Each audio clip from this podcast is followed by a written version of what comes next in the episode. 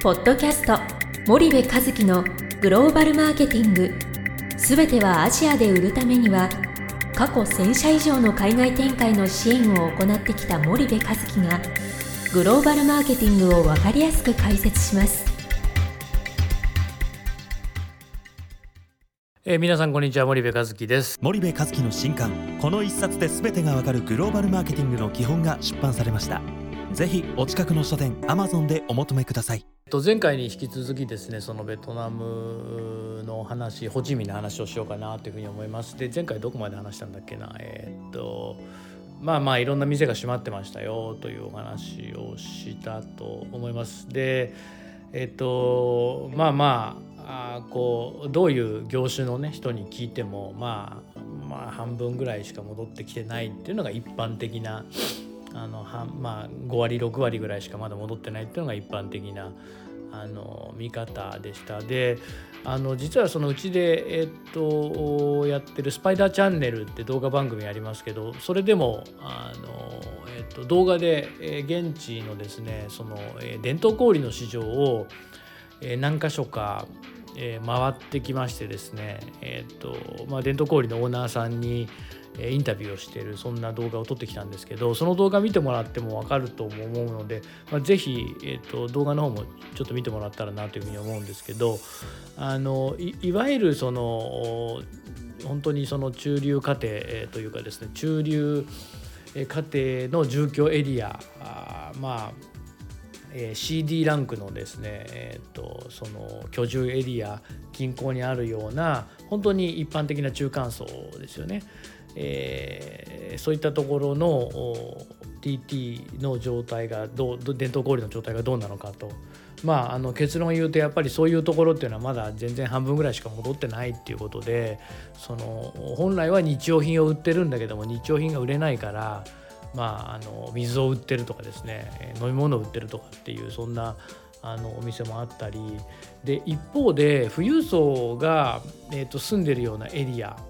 えー、ここに関してはね、えーと、もう戻ってますと、まあ、あのホーチミンもロックダウンがあったんで、えっと、一定期間そのロックダウン中は店閉めないとダメっていうのがあったんでもうそこはさすがにつらかったと店閉めなきゃいけなかったのでということだったんですけどそれが終わってからは基本的にその高所得者が住んでいるようなベトナムのいわゆる、えー上流のその所得の人たち高所得者が住んでるエリアは、えっと、もうほぼほぼ戻ってるって78割方戻ってるっていうことをやっぱりあのおっしゃっていてで何かっていうとそういう人たちは別に毎日のその食品だったり日用品をじゃあ買い渋るかっていうと別にそこの単位のお金には困ってなくてでそこは渋らないわけですよね。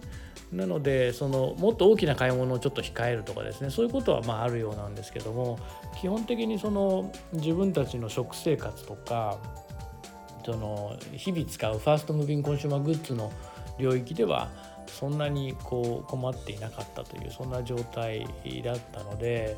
えっとまあ、やっぱり地域によってだいぶその伝統小売も格差があるなと冬冬層エリアのところの伝統小売はまあほぼ完全にもう戻ってるって言ってるようなオーナーさんもいらっしゃったんであのだいぶこう何て言うんですかねその所得によってこう地域差がこう出てるというような状態でした。